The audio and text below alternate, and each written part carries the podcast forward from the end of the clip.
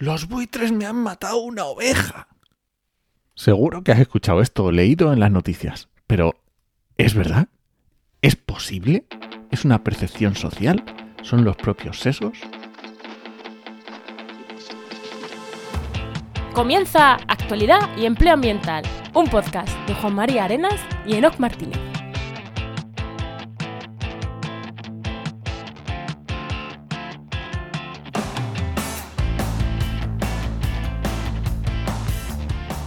Soy Juan María Arenas Y aquí Enoc Martínez, y este podcast cuenta con el patrocinio de GeoInnova.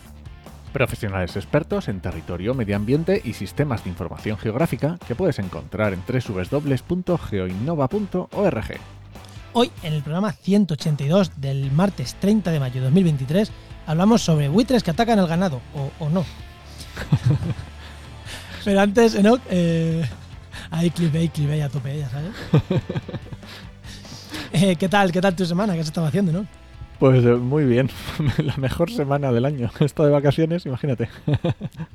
He subido ahí a- a- al Geoparque, al Geoparque del País Vasco, a Geoparquea, ahí en Zumaya, viendo el FLIS, turismo geológico. Muy chulo. Bueno, también he comido cosillas, ¿eh? No lo voy a negar. ¿Y tú qué tal tu semana? Pues bueno, pues yo con muchas cosas, muchos proyectos, mucho lío.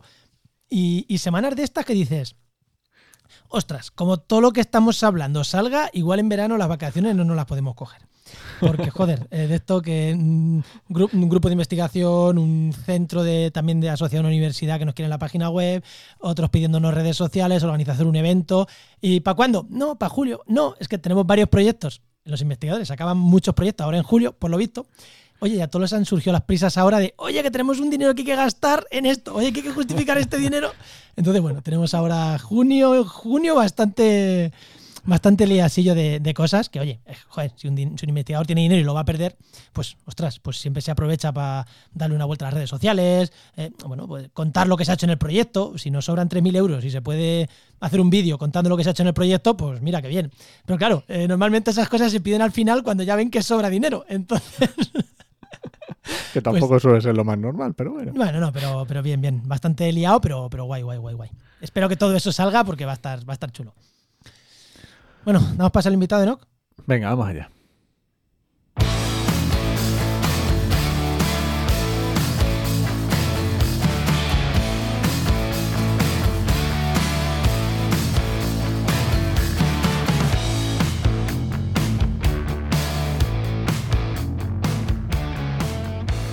Hoy tenemos con nosotros a Antoni Margalida, que es biólogo, científico titular del CSIC y está a caballo entre el Instituto de Investigaciones en Recursos Cinegéticos, el IREC, de Ciudad Real, y el Instituto Pirenaico, el IPE, de Jaca, si no me equivoco.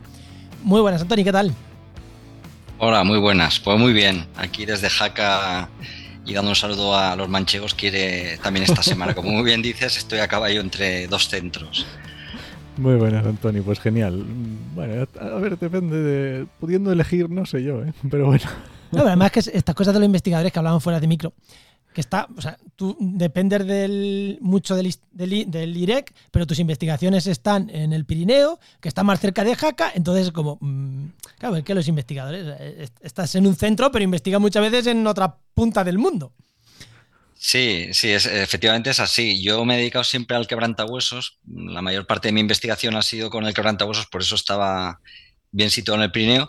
Pero si quiero trabajar con buitres negros, como es el caso de un proyecto reciente que hemos hecho con la Junta, pues me tengo que ir un poco más al sur. En este caso, pues estar en el IRE me ha ido muy bien para, para iniciar este, este proyecto en, en bueno, la provincia de Toledo, fue en concreto. Con lo cual, pues bueno, pues en todos los sitios tienes unas ventajas y desventajas y en el caso del Pirineo para los quebrantados muy bien, pero para otras especies, pues bueno, te tienes que mover, como el caso de, de los negros en, en, en, La Mancha, que son mucho más abundantes que en el Pirineo. Muy bien, pues nada, te voy a hacer la pregunta que le haga a todos los invitados. Y bueno, Antoni, cuando eras pequeño, ¿qué querías de ser de mayor y cómo has llegado hasta aquí?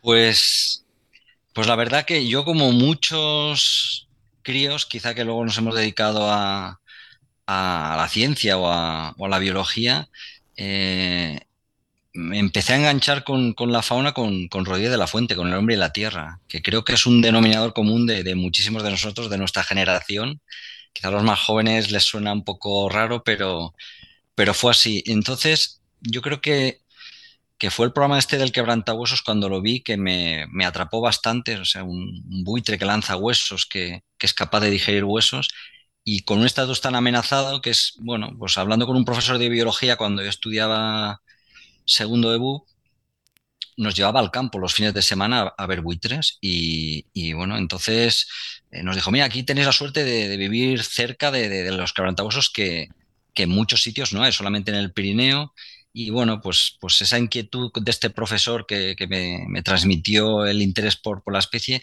ya hizo que tuviera muy claro que me, bueno, que me quería dedicar al, al quebrantahuesos. Y de hecho fue pues bueno, una, una, trayectoria de que siempre ya empecé a leer bibliografía sobre la especie.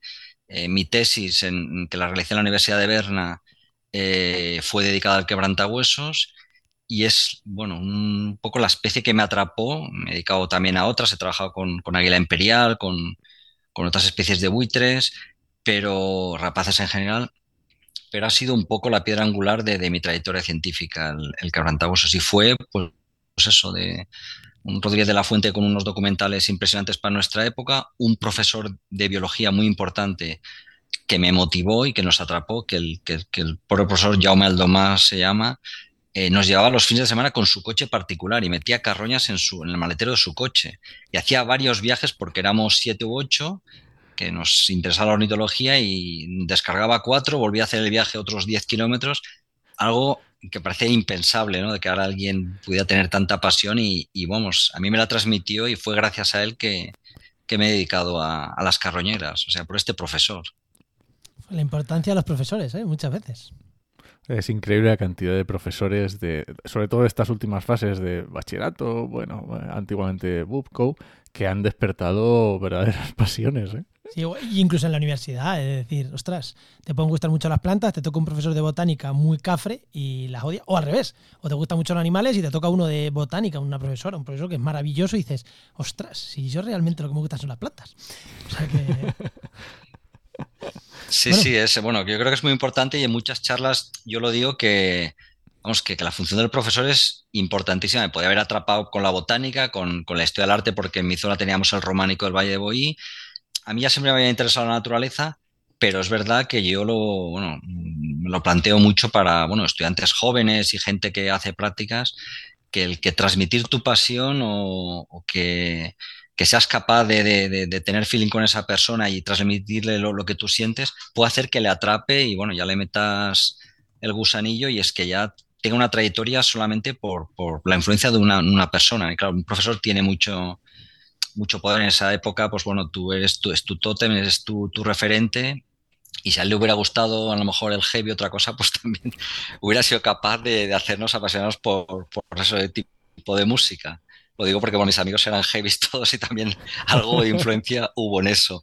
Pero en este caso es verdad que fue un detonante importante, un profesor que fuera, que las clases no era tan, tan bueno, pero en el campo era, era, su medio y bueno, nos llevaba y ahí es donde nos hizo realmente aprender biología y, y bueno, cautivarnos ¿no? con, con, la naturaleza.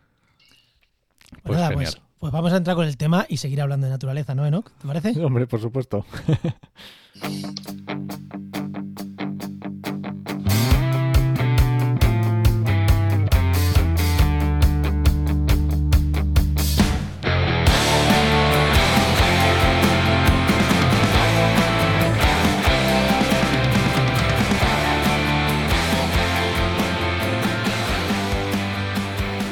un buen profesor, no solo te enseña conocimientos, sino que te inculca, ¿no? como acabamos de decir, que te, inculca ese amor por la naturaleza.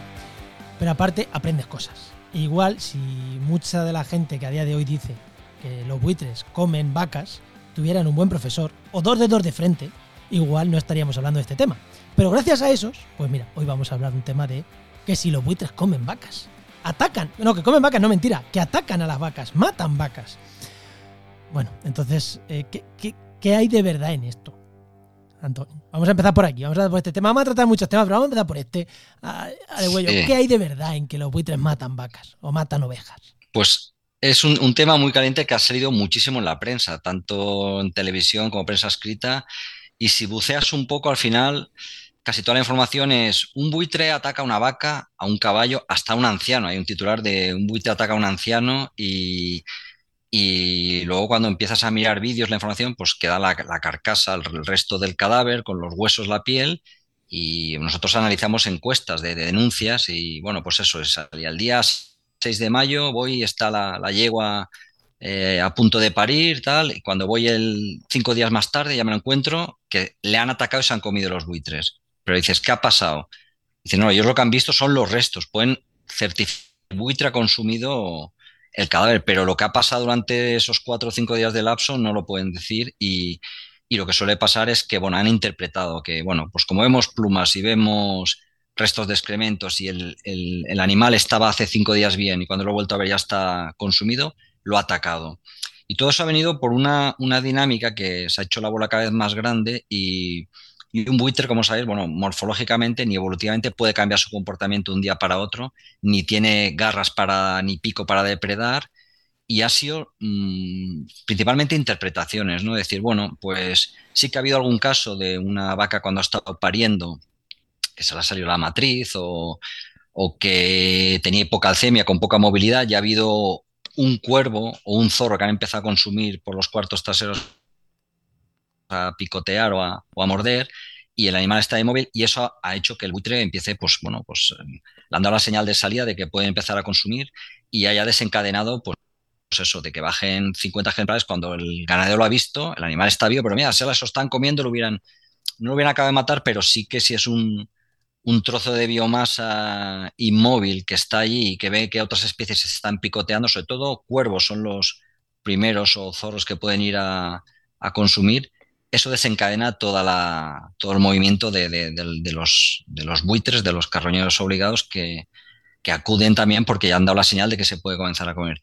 Pero si buceas un poco y también está relacionado con la nomenclatura, un ataque sería de que se abalanzan sobre la presa viva, el animal vivo, y lo matan o lo acaban despeñando para consumirlo. Y no es así, es simplemente que, bueno, pues eh, un animal debilitado, que esos eso que se lo empiezan a comer vivo, pero está muriéndose.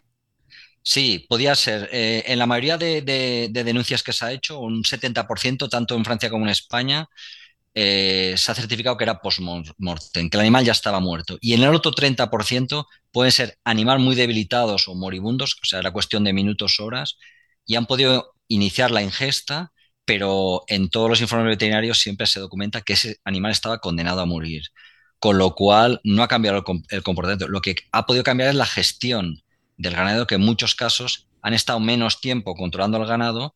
Y bueno, yo soy de familia ganadera. Para nosotros sería impensable una vaca que esté a punto de parir que la dejáramos en el campo. Estás cuidándola, estás vigilando. Claro, con un, un lapso de una semana entre un control y otro ha podido pasar mil cosas. Una vaca de primer año cruzada con un toro charolais que sale un becerro inmenso, como no la ayudes en el parto, va a morir durante el parto. Y eso ha podido vacas primerizas pasar.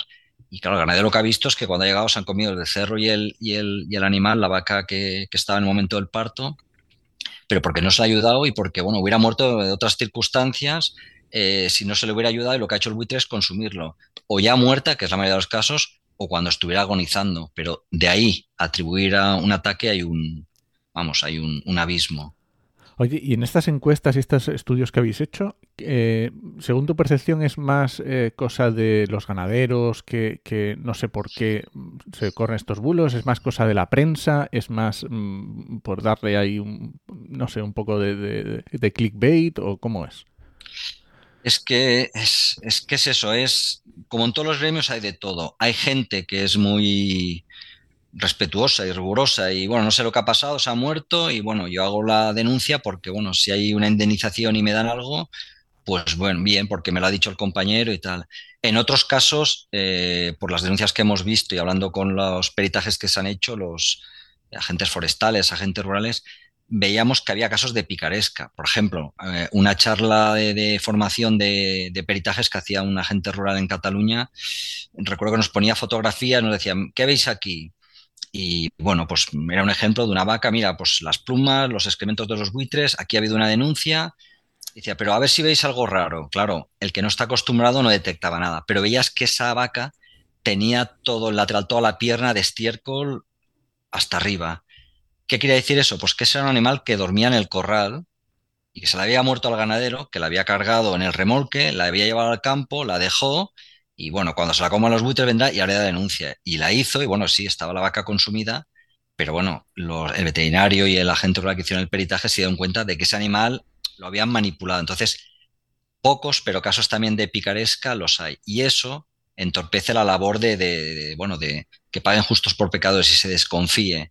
Y en la mayoría de los casos eso son denuncias con, buena fe de decir, bueno, pues se me ha muerto animal, sé que los buitres han ido porque he oído en la televisión, en la radio, he visto en la prensa y hay una inercia que, que, es preocupante, que bueno, de ser una especialidad a los buitres con los servicios ecosistémicos que proporcionan los reguladores, que es el consumo de carroña en el campo, que evitan contaminación, etcétera, etcétera, pues que ya para una gran mayoría de los ganaderos, en las encuestas que hizo aproximadamente un 80%, era una especie enemiga, o sea, mm, veían como que era más perjudicial que beneficiosa. E incluso en alguna manifestación ya metían en el mismo saco a buitres, con osos y con lobos, con lo cual la dinámica de la relación milenaria que ha habido entre ganaderos y, buitres está cambiando y esto lleva a efectos colaterales como puede ser, bueno, si estoy descontento y hay un problema de ataques o la administración no responde con la agilidad que yo pretendría, pues va a poner veneno y esto, pues bueno, pues conlleva pues una mortalidad de otras especies, de quebrantahuesos, salimoches, milanos, etcétera. Pero es que hay ayudas para ataques de buitres. En la única comunidad que se hizo, normalmente indemnizan, porque si hay un peritaje y, por ejemplo, oficialmente, en un, el único decreto, la única comunidad que lo metió fue Cataluña. Pero qué sentido tiene? Es que, de verdad, a mí me parece eso eh, hacerle el juego a los que mienten. Porque es como, oye, claro, porque que, haya, que haya de lobo o de, o de oso, lo puedo llegar a entender esas ayudas. Yo las puedo llegar a entender, mm, aunque no me terminen de convencer muchas de esas ayudas porque hay mucho, mucho mamoneo por detrás. Preferiría otro tipo de ayudas directas a que no haya ataques más que pagar los ataques. En plan, sí, yo te pago tus mastines, pero si te atacan, haber puesto mastines, que yo te los pagaba. Yo soy más partidario de eso, pero bueno, mm, vale, lo puedo entender. Pero en un animal que no va a atacar, es como decir, dame ataques porque los armiños me matan las ovejas. Ataque de armiño si lo pone en la legislación, en día que lo pongas en la legislación, al día siguiente va a haber armiños atacando ovejas.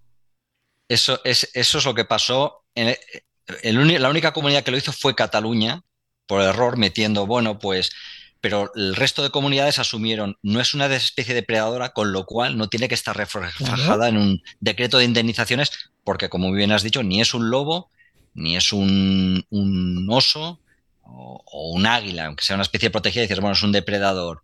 Y ahí es donde se agarraron muchos ganaderos de, bueno, pues como a este le han indemnizado, le han dado tal, pues yo también voy a pedir. Y era cualquier animal que encontraban en el campo y que estaba con restos de consumo por parte de los buitres, pues ya se generaba la denuncia automáticamente. Y eso ha sido... Esto, eh, bueno, los primeros, las primeras denuncias de, de, ataques casi tuvieron lugar a principios, bueno, finales de los 90, a principios del 2000, pero cuando hubo el, incremento más repentino fue entre el 2005 y el 2011, que es el periodo que coincide con el, periodo de las vacas locas, que hubo una obligación de la recogida de cadáveres y entonces corrió como la pólvora el buro de que no había comida y como no hay comida han cambiado el comportamiento y atacan. Y entonces eso generó una dinámica de, bueno, como el ganadero está obligado a tener unos seguros y la recogida y luego venían los camiones que no les gustaba nada, que bueno, pueden transmitir enfermedades que te vienen de otras granjas. Claro, es que antes lo echábamos al monte, se lo comían los buitres, pero ahora como no hay comida, eh, porque se recoge y es que encima nos tienen que atacar al ganado, pues eso está llevando a que cada vez tenemos más problemas y hay que buscar soluciones y, eso generó bueno, una, una, alarma social que se ha ido diluyendo con el paso del tiempo porque a partir del 2012 se flexibilizó la normativa sanitaria, entonces ya se volvió a poder dejar eh, los restos en el campo o con una autorización en puntos de alimentación suplementaria y un poco el contagio ese que hubo de alarma fue desapareciendo. Pero fue mucho del boca a boca y pues a mí me la han pagado, pues bueno, pues ya una inercia de decir, bueno, pues asumimos todo el mundo que ya han cambiado de comportamiento, que atacan, con lo cual cualquier resto que encontremos en el campo, automáticamente haremos una denuncia. Y ha sido un, problema para, gestionarlo y por los problemas colaterales que os explicaba de que incentivan el uso ilegal de, veneno o el disparo directamente. Si... Es que a mí, me, vamos, yo soy el ganadero y me viene, o sea, estoy obligado a, a, que me lo retiren. Lo suelto en el campo y encima pido lo, tiro al campo muerto y pido indemnización. Me sale redondo. me sale redondo. Me sale redondo, me ahorro, me ahorro tener que pagar que se lo lleven y encima me pido una indemnización. Sí, y, sí, y esto eh, a mí me explica una anécdota un ganadero una vez que, es muy ilustrativa de que no siempre ha sido con, mala fe, pero bueno, a veces han sido interpretaciones de que ellos no están todo el día observando. Y me dijo, mira, he visto hoy a, primera de la mañana cómo en el cercado donde tenían las ovejas se me tiraban los buitres y cuando he llegado habían matado una y se la estaban comiendo. Y yo le dije, bueno, esto no es así. Tenía mucha confianza con él. Digo, eso tú lo interpretas, pero así seguro que no sé. Que sí, que sí, me juraba y perjuraba que había sido así. Y al final, después de un rato, me dijo, mira, te voy a contar la verdad. El día anterior fui a guardar el rebaño a las 8 de la tarde y bueno, cuando los dejé y me iba a ir, me di cuenta que una estaba agonizando y bueno, se me murió ahí. Dije, bueno, ya la sacaré mañana porque era vieja y, la, dejé allí. ¿Y qué pasa? Que cuando fui a primera de la mañana ya la vieron ante los buitres que yo. Y yo lo que vi es que se lanzaron a coger esa oveja muerta. Dice, pero si no lo hubiera visto el día antes, yo te hubiera jurado de perjurado que he visto cómo se abalanzaban en el cercado y cómo me han matado una oveja. Y se lo hubiera dicho con toda la... Pero no fue así. Me dijo, estaba muerta el día antes, pero yo, si no lo llego a ver, te hubiera, vamos, asegurado que he visto en directo cómo se abalanzaban sobre el cercado y me habían matado una. Entonces, pues hay que entender que a veces la percepción que tienen, la interpretación que hacen, no tiene nada que ver con la realidad. Claro, es que es complicado y entiendo, bueno, entiendo, claro, la posición de, de, los, de, los, ganaderos, está clarísimo. Bueno, pues ya está, los habrá mejores y peores, los habrá que, que lo hagan con unos fines o, con otros, ¿no? Eh, ¿Cómo era esto, eh, un poco por encima, cómo fue este tema de las vacas locas y cómo afectó en, el tema buitres? Más, sí, y, sobre carroñeras. ¿En qué situación estamos actualmente? Porque eso hace ya muchos años. Sí, fue, como os he dicho, ese periodo entre el 2005 y 2011, que hubo una obligación de la recogida de cadáveres, casi el 80-85% se recogieron y, algunos puntos de alimentación suplementaria mulades se cerraron. Eso provocó, bueno, pues nosotros, por ejemplo, en el caso del quebrantahuesos miramos eh, cómo había afectado al éxito reproductor. Sí que vimos que en ese periodo coincidía una bajada de la supervivencia adulta, que podía ser pues que menos recursos, aunque para el quebrantahuesos había suficientes, hasta 10 veces más de los necesarios, pero que en ese, esa coyuntura de, una reducción trófica, eh, bueno, tuvieran que explorar o explotar zonas menos predecibles y eso conllevara un incremento de la mortalidad o un mayor consumo de, presas envenenadas, por ejemplo. Pero tienes tú mucha abundancia de, biomasa de, ganado doméstico que, que está disponible pues tienen un recurso asegurado. Los puntos de alimentación también ofrecen un alimento no contaminado. Si todo eso desaparece, aunque el ecosistema con los ungulados salvajes y otros restos de comida pudiera ofrecer suficientes recursos, lo que puede hacer es cambiar la ecología del movimiento de estas especies, que es que se muevan más y al moverse más incrementen los riesgos de mortalidad.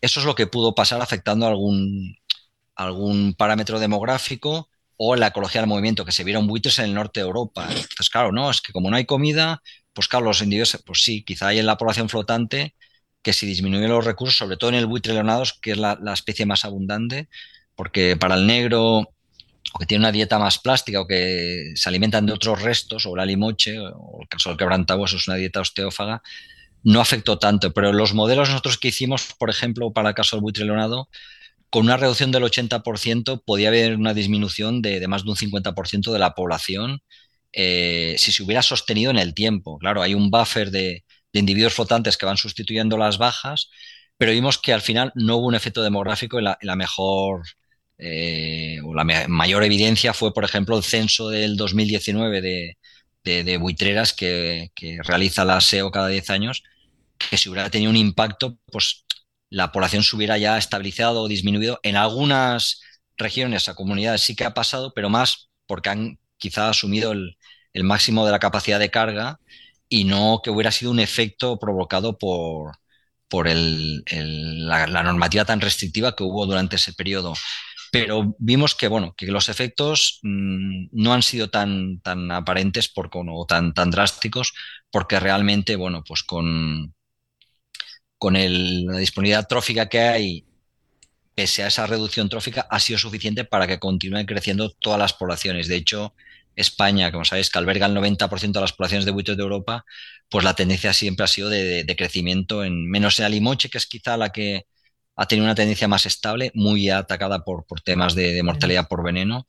El resto, por ejemplo, el quebrantahuesos lo tenemos muy bien documentado, el crecimiento era un 4% anual, disminuyó en los últimos años a un 2,5 aproximadamente, pero son más temas de capacidad de cara que están asumiendo el, techo en, algunas zonas donde hay muchísima densidad, más que los efectos arrastrados de, estos cambios repentinos en la normativa sanitaria. Que eso ya más o menos está estabilizado y, aquello que se hablaba hace unos años, las poblaciones, cuando pasan, porque parece que estamos hablando de algo que es, si eso pasó hace 10, 15 años, ya, pero es que eh, unos animales que viven, mm, ¿cuánto vive un buitre? Eh, 20, 30, no sé cuánto vive, pero por ahí. Sí, 30 años, de media puedes poner 30. Claro, o sea, 15 años es la mitad de la vida de un buitre. Tampoco es, tampoco es que estemos hablando de que hace tanto en la vida de un buitre. Si, si habláramos de moscas, pues evidentemente sí.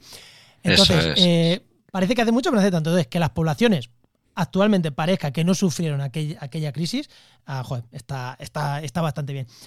Eh, vamos a cambiar un poquito de tema, ¿no? No sé si quieres esto, porque hay aquí una investigación que quiero también. Bueno, ¿No? ¿Quieres vamos, con el tema de los muladares, claro, porque eh, justo conectando, venga. Claro, sí, porque has hablado de los muladares, que para que no lo sepa, es sitios donde se tiran restos de ganado y los buitres van allá a comer.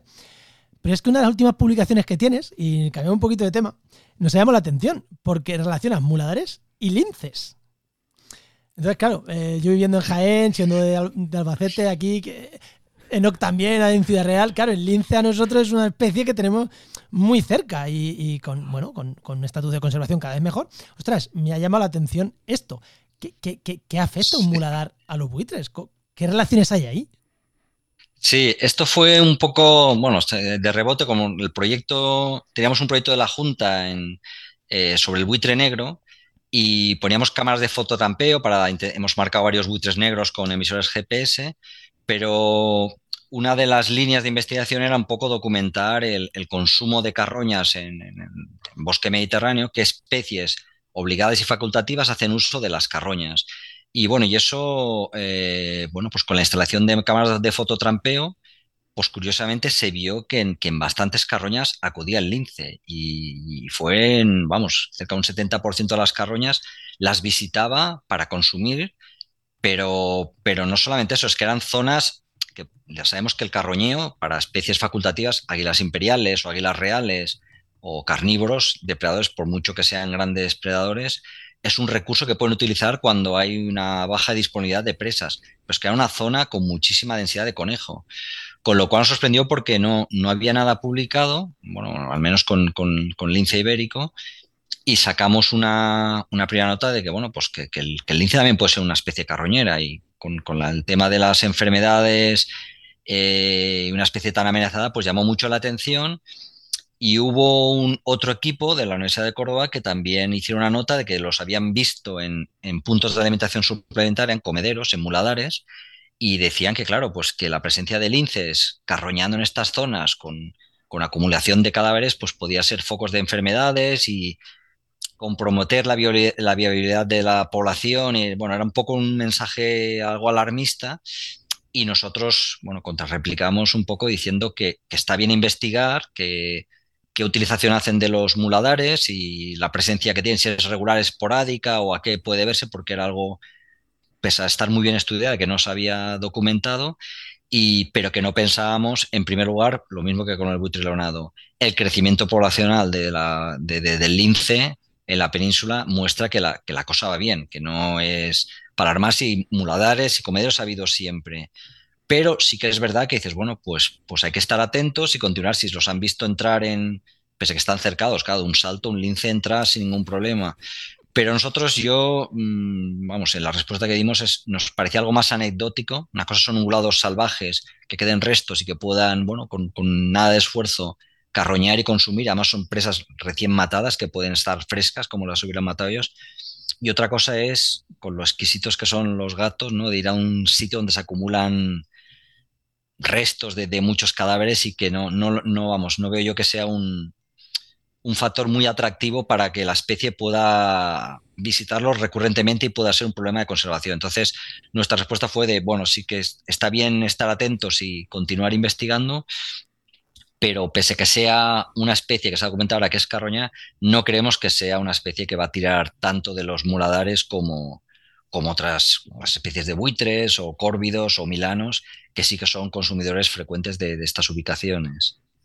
Claro, estoy pensando también en zorros y, demás que también son, bueno, más eh, los carnívoros en general, eh, la parte de lo que se parece más a perros, para entendernos, eh, sí que es verdad que son más carroñeros que los que más, que los gatos, es verdad que bueno, cuesta. sí, sí, eso, zorros, garduñas, bueno, y la comunidad de mesocarnívoros podía ser visitantes más regulares, que siempre lo han sido, pero Lince ha sido una cosa como que nos ha sorprendido un poco a todos y, bueno, y esta, este equipo hizo fotografías en los, los muladares, pero yo, vamos, desde nuestro punto de vista era algo más anecdótico, decir, bueno, es curioso, pero hay que estar atento por si, bueno, hubiera un incremento de, de visitas y tal, pero vamos, no, no, si no ha ocurrido hasta ahora, la población va creciendo, no creemos que sea un problema de importante de conservación, pero sí que, bueno, que, que al haber eh, obtenido estas evidencias de, no de un ejemplar, sino de varios, en una zona con una alta disponibilidad de conejo, y decir que bueno, que no es una cosa tan circunstancial, que, lo hacen con regularidad y más habiendo disponibilidad de presas abundantes para, para la especie. Pero bueno, si se han acostumbrado es que es más fácil no tener que estar corriendo detrás del conejo. Y, son varios, ¿no? Te, iba a preguntar, ¿no es un individuo esporádico, otro en otro sitio? No, no, no. Son muchos individuos diferentes. Como están algunos, sí, exactamente, radiomarcados y, y con las, con las motas del pelaje se podían identificar, eh, creo que eran hasta seis individuos distintos los que habían consumido carroña. O sea, no era una cosa, podía ser un animal viejo que no tiene dientes o que es torpe para cazar ya porque tiene menos habilidades. No, no, eran diferentes individuos, con lo cual era un patrón bastante general y por eso era lo llamativo. Si no, no hubiera quedado más que una anécdota. Hubo una nota muy breve diciendo, bueno, pues ha visto un lince, pero bueno, pues puedes ver cualquier especie, a lo mejor que alguna vez por unas circunstancias eh, especiales pueda consumir carroña. Pero en este caso era como un patrón regular y de ahí a la publicación que hicimos un poco para decir, bueno, pues es un recurso más importante de lo que se pensaba y, y nos llamó la atención porque las, las cámaras de fototrampeo hace años que están funcionando y habrá habido seguimiento muy intensivo, pero quizá en otras poblaciones se había detectado y, en la que estuvimos nosotros en Toledo, pues realmente fue bastante, una sorpresa realmente. Oye, y aparte de que, claro, nos, estabas diciendo que, que, habéis, que habías hecho fotos de, de carroñas, y que había llamado la atención, por ejemplo, los buitres, o sea, los buitres, los linces. Y eh, hemos hablado de que los buitres, en este caso, son carroñeros eh, obligados, ¿vale? Pero ¿qué otras especies os habéis encontrado en esas carroñas que a lo mejor no se esperaban? Porque a lo mejor es que es un recurso, es que lo, tienes fácil, si es que la tienes ahí recién matado, no tienes que cazar nada, está fácil. ¿Qué más había ahí comiendo? Sí, hemos hecho, el estudio más, más extenso se hizo en Pirineos y, aparece todo, bueno, desde perros, garduñas, martas, eh, jabalís, eh, de, carroñeros alados, pues bueno, toda la clase de córvidos, desde bueno, cuervos y cornejas hasta algún arrendajo puede aparecer. Y, y, principalmente, bueno, pues los que son más habituales pueden aparecer Milano real, Milano negro, las cuatro especies de buitres en los primeros aparecieron en, en Castilla-La Mancha, pues Evidentemente, el buitre negro y el buitre leonado eran las más habituales, pero las águilas imperiales también son grandes consumidores de carroñas, que eh, el águila real como el águila imperial parecen las grandes depredadoras que son también especializadas, eh, pues eso, en el, más el Pirineo puede ser marmotas y liebres y eh, ungulados, crías de ungulados salvajes como jabalís o rebecos, etcétera, y en, y en, la zona, por ejemplo, de en, Castilla-La Mancha, pues con las imperiales parecería, bueno, pues con la elevada densidad de, conejo que hay y que tienen presas alternativas, no es un recurso habitual. Pero vimos que es muy frecuente, sobre todo individuos no experimentados, preadultos, que son que tienen menos experiencia en la caza, que pueden tirar mucho de este recurso. O sea que la carroña realmente es un, recurso muy importante, como bien decís, para estas especies, porque dices, bueno, es, es eh, con poco esfuerzo de, tiempo y de energía puedes obtener eh, una ingesta muy importante y, bueno, y, realmente pensándolo bien, a estos subadultos, a estos eh, subadultos, están acostumbrados a comerse ya la carne muerta que le llevan sus padres. Con lo cual, ellos no cazan al principio. Entonces es como, mira, carne muerta. Pues sí, no, no. Tengo hambre, tengo carne. Como cualquier depredador, pues cuando igual te lanzas a conejos varias veces y fallas y, te quedas en ayuda sin comer porque no ha habido manera, pues igual dices, bueno, voy a tirar de allá y cuando te acostumbras dices, bueno, pues no está esto tan malo y puedo, puedo continuar consumiendo de este recurso, pero evidentemente, claro, eh, a la que se mueva una presa, sea un conejo, sea un, un, carnívoro pequeño también, si pueden trincarlo, se, van a echar como, como locos. Y, lo, sorprendente es eso que dices, que los consumos de carroña en, algunos ejemplares o clases de edad, juvenil, inmaduros, subadultos, puede ser superior al 50% de su dieta. Con lo cual no es una cosa muy circunstancial, ¿eh? tanto es un águila real como, como, como en águila imperial.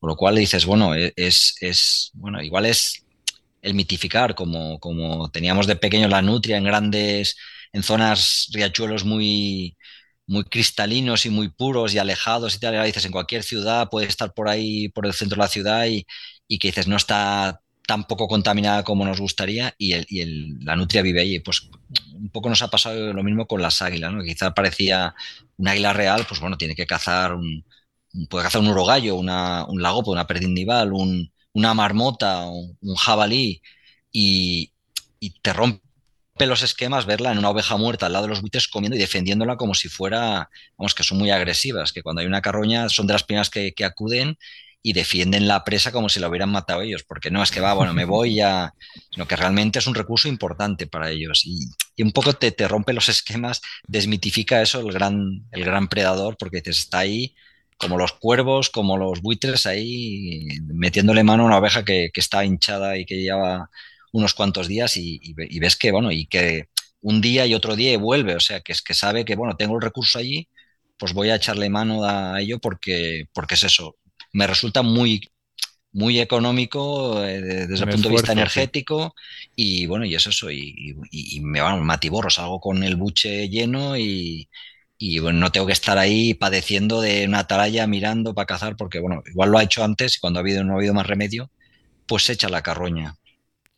Oye, una, una, una, pregunta que me estaba me, entraba la curiosidad porque has hablado de los quebrantahuesos y que estaban quizá estaban llegando al límite de la capacidad que habéis encontrado diferencias porque has hablado de habéis estudiado en Ciudad Real, habéis estudiado en el Pirineo. Entiendo que también habrá diferencias de alimentación, quiero decir, porque a lo mejor en Ciudad Real hay más fincas de caza y se da más el tema de ungulados y a lo mejor en el Pirineo, no sé, estoy, no, tengo datos, ¿no? A lo mejor allí hay más eh, pastoreo. ¿Cómo hay diferencias? ¿No se nota? ¿Hay diferencias de comportamiento?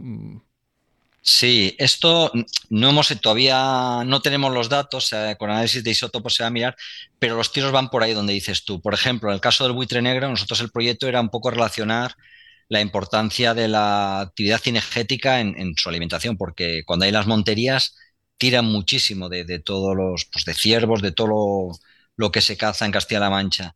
Y evidentemente en el Pirineo eso no ocurre. Pueden tirar de sarrios cuando hay cazas, pero ni son tan abundantes ni se matan decenas de individuos.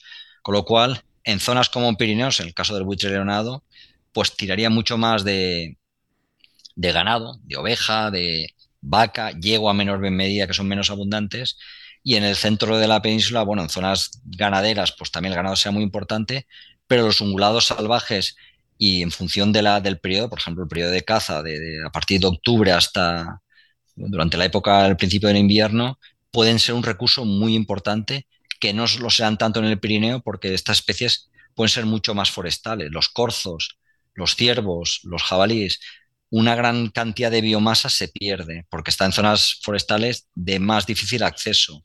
Que de hecho en un, en un estudio que se hizo en el Pirineo, eh, comparando tres tipos de hábitat, el hábitat abierto, el semicerrado con matorral y el cerrado del bosque, veíamos que del abierto completamente al, semicerrado, pues prácticamente un 20% de la carroña se pierde. O sea, ya son menos eficientes en detectarla o se puede, pueden ser los carnívoros que la consumen y, evidentemente eso en, especies muy forestales de, de ungulados salvajes, el aprovechamiento, el recurso que les proporcionan las carroñeras es mucho menor que lo que puede ser una zona dehesada de, del centro de la península, donde es mucho más fácil la localización y el, y el consumo de esta carroña.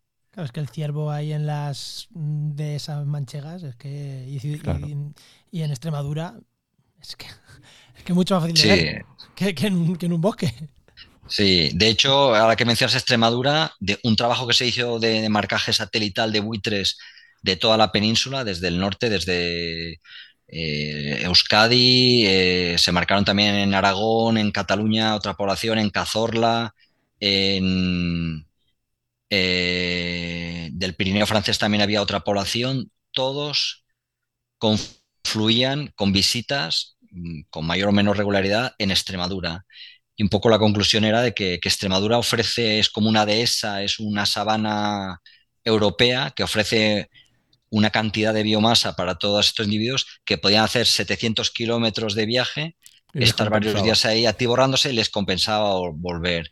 Dices, tienen muladares, tienen poblaciones de ungulados domésticos salvajes mucho más cercanas alrededor de, sus colonias de cría, en el caso de Pirineos. porque un, un individuo de Pirineos incubando se tiene que desplazar 600 kilómetros, pues lo hacen.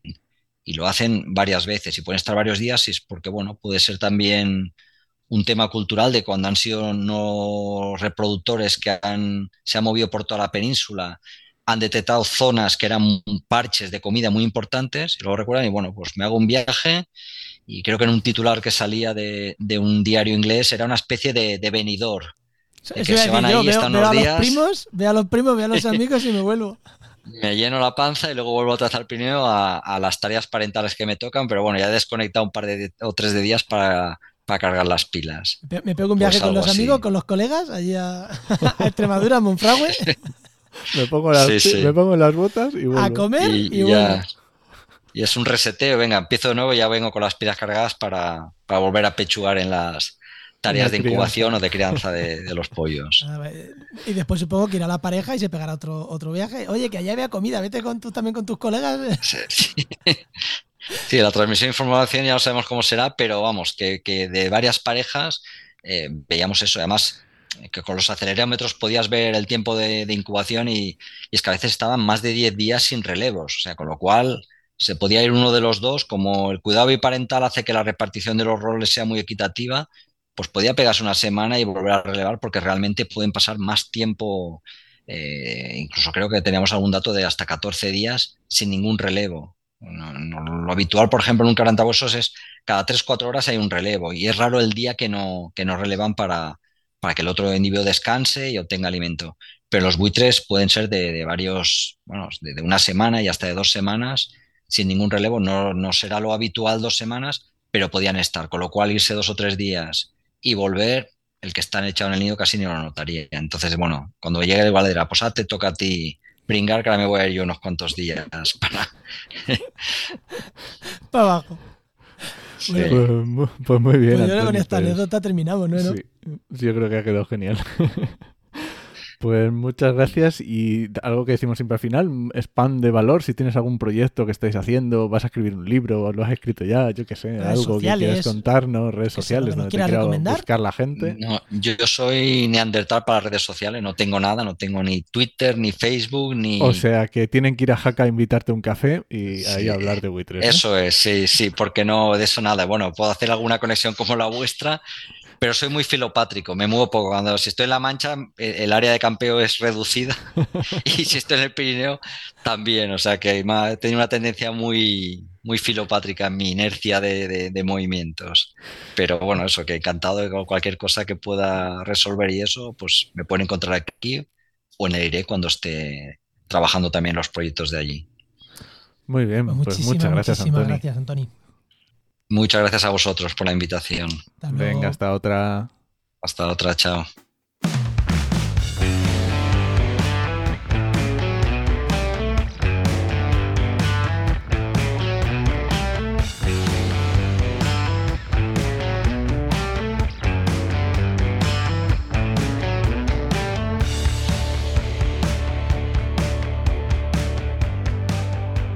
Continuamos con el programa, que ya tenemos por aquí a nuestro amigo Luis Quesada, director de Heinova. Muy buenas, Luis, ¿qué tal? Hola, ¿qué tal? ¿Cómo estamos, Enoch? ¿Qué tal, Juan? ¿Cómo va? Eh, ahí estamos. Esta, semana de fresquito, ¿no? Que ha, vuelto, ha vuelto la primavera. parecía que estábamos en verano y ha vuelto la primavera. Eh, ¿De qué vamos a hablar hoy? Pues creo que vamos a hablar de GIS, porque nos llevamos muchos, llevamos mucho sin hablar de GIS y no puede ser esto. Bueno, pero vamos a hablar de SIG libre y resulta que siempre que hablamos de SIG libre, normalmente hablamos de QGIS, pero ¿hay algo más allá de QGIS en el SIG libre? Hombre, claro. Claro, claro, que sí. A ver, eh, dentro de lo que son los software de escritorios, de programas básicos de escritorio, el cual pues puedes alternar con diferentes tipos de información y gestionarla, ¿no? lo, que viene a ser los SIG. Eh, además de QGIS, existen otros software más o menos también tienen los mismos años, incluso son anteriores a QGIS, como puede ser, no sé, por ejemplo, por decir que Saga GIS, que está más enfocado en temas de, eh, geografía física, ¿no? de hacer análisis eh, de, geografía física y como no puede hacer, por ejemplo, también GeoVSIG, ¿vale? que es una es, también súper antigua, es muy potente, es de, formación y de y de, inicios de la comunidad valenciana, de la, Consellería de Infraestructuras, y bueno, en realidad hay, hay bastantes softwares bastante, chulos, como por ejemplo también tenemos Divagis o, tuvimos en su momento también OpenJam y que también podemos trabajar. O sea, hay cosas muy, muy interesantes eh, que nos pueden que nos permiten jugar con eso. Hay muchos que, por ejemplo, Gragis también, Gras, están incluidos también, están dentro de lo que ya era eh, QGIS, es decir, que QGIS también los, los implementaba. ¿no? ¿no? absorber no, lo que pasa es que los integraba, ah, integraba sus librerías en ese sentido. Pero sí que hay softwares que se pueden manejar, claro que sí. Eso, te iba a decir. Que, claro, te iba a decir que la diferencia, porque al final, eh, muchas veces cuando hablamos de software libre, la diferencia es la librería, eh, la librería no, la, gente contribuyendo al, proyecto, ¿no? Y, y, te iba a decir, estos que has dicho, eh, entre ellos son integrables unos con otros o cuando te metes a trabajar en GVGIS, en Grass, en mm, los que has dicho, estás trabajando en, un entorno y, no puedes salir de ahí o son bastante mm, intercambiables entre ellos y las funcionalidades de unos se pueden llevar a otros o no. Bueno, tienes un poco de todo. A ver, una cosa es que tú puedas integrar la eh, biblioteca dentro de, o sea, debería dentro de, de, QGIS, ¿no? por ejemplo, en este caso.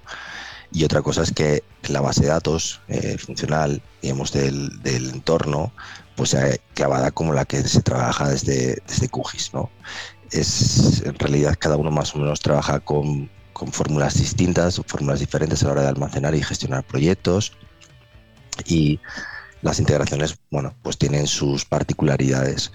Después, evidentemente, hay eh, digamos, archivos que son los que puedes compartir y puedes eh, hacer que saltar y, digamos, son interoperables y puedes trabajarlos desde diferentes softwares, más allá de lo que es el archivo, digamos, por antonomasia, ¿no? El save file, que no nos encontramos hasta en la sopa, pero que realmente lleva muchísimos años, es un archivo muy antiguo que tiene muchas limitaciones y ahora hay otras cosas bastante más potentes que como GeoPackage por ejemplo, que, son verdaderas, a mí me parece una pasada porque al final es un archivo que es una misma base de datos y que tiene pues un, digamos, un fondo más eh, integrable, más interoperable y además con, que te permite tener, trabajar mucho más la calidad del dato.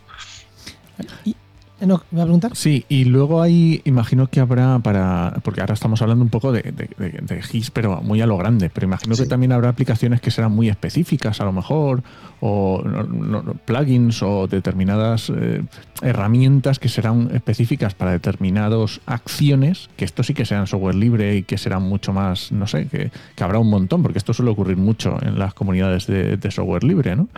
Sí, claro, o sea, daros cuenta de lo que, hemos empezado con lo que serían los softwares de escritorio, ¿no? Pero realmente, em, si hablamos de todo un operativo, ¿no? De, desde el cual empiezas a trabajar, digamos que tendrías la alternativa a lo que le llaman el software privativo principal, ¿no? Eh, en el sentido de ESRI.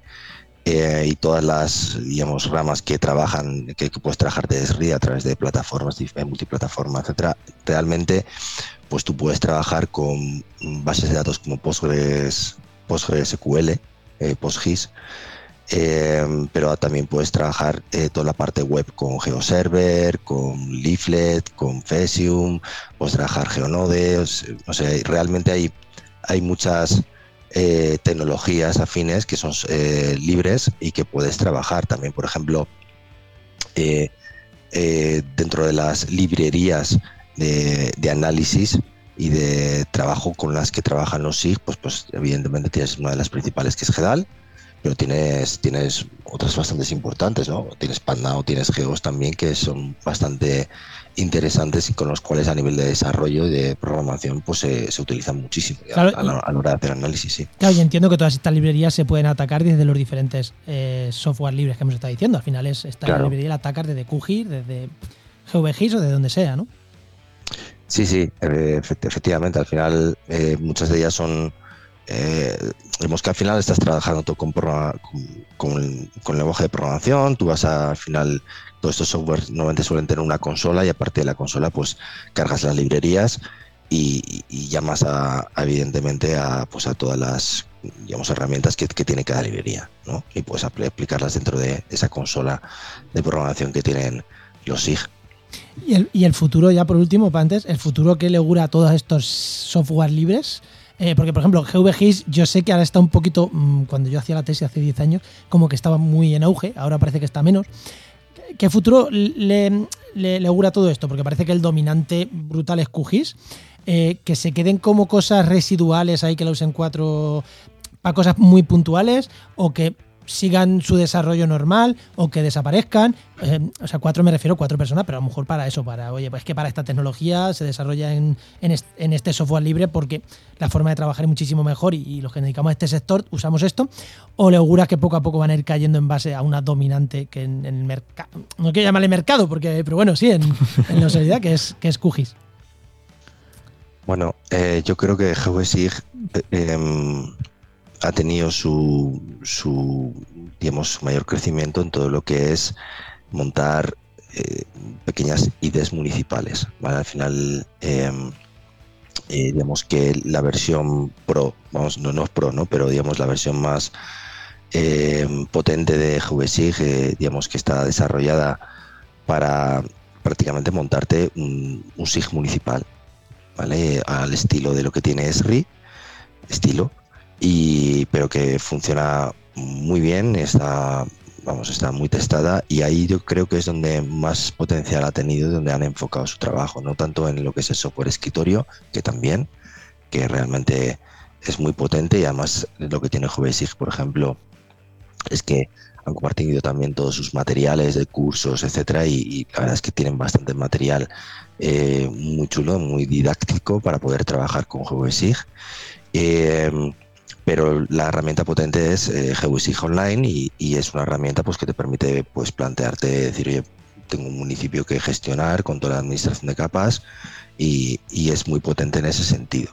El problema que tiene es que eh, si bien es muy potente también es bastante complicado esa instalación e implementación y ahí es donde digamos que le está ganando la partida también QGIS, ¿vale? Porque eh, QGIS ahora está sacando nuevas herramientas y, hay mucha, mucha, mucha, mucha empresa volcada en QGIS y desarrollando aplicaciones propias eh, o soluciones propias ad hoc a diferentes clientes eh, con esta tecnología como base. ¿vale? Al final son diferentes tecnologías que están eh, que son integrables, que digamos que están todas conectadas y que te permiten crear un entorno eh, de gestión de la información muy potente. Entre ellos Genova, o hacéis ese tipo de cosas.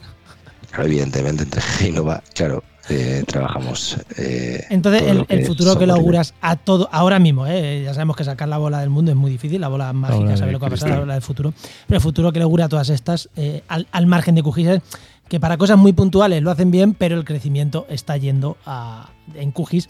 Y por lo que has dicho, es muy importante, es que cuando hay negocio detrás, por mucho que sea software libre, lo hemos dicho muchas veces, libre no quiere decir que todo sea gratuito, o sea, hay empresas ganando dinero de ello detrás, mm, está volcándonos hacia QGIS. Que eso es bueno. Claro, está volcando QGIS, daros cuenta, es, es, lo que he dicho, ¿no? que hay muchas empresas, pero la comunidad de QGIS es muy potente, es muy potente.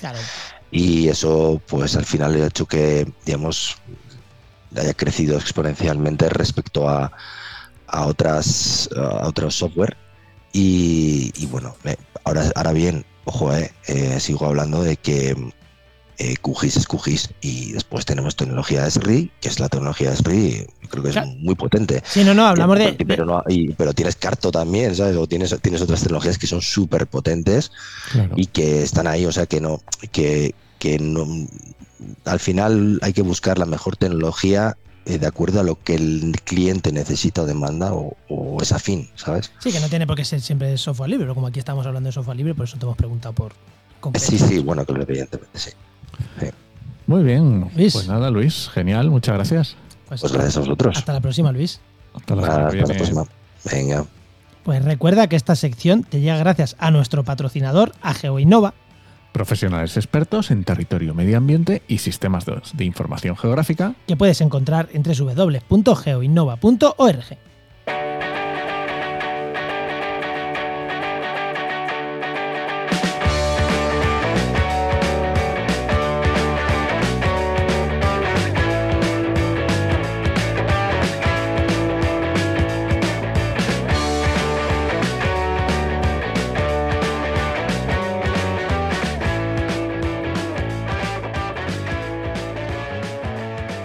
Bueno, ¿nos vamos o qué?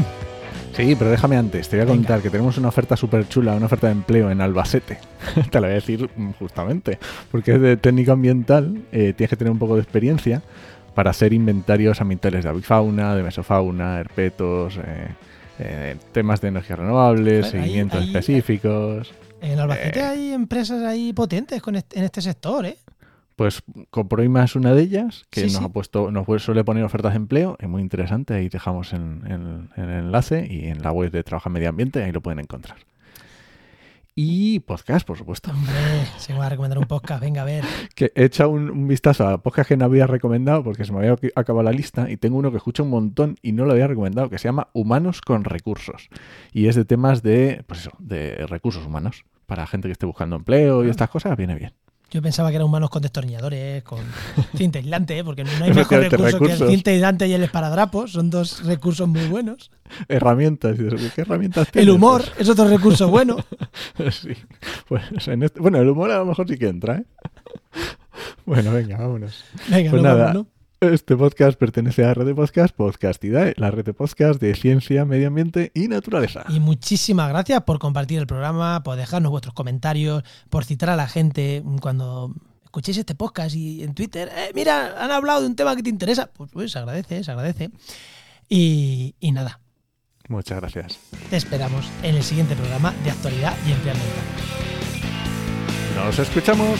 Adiós.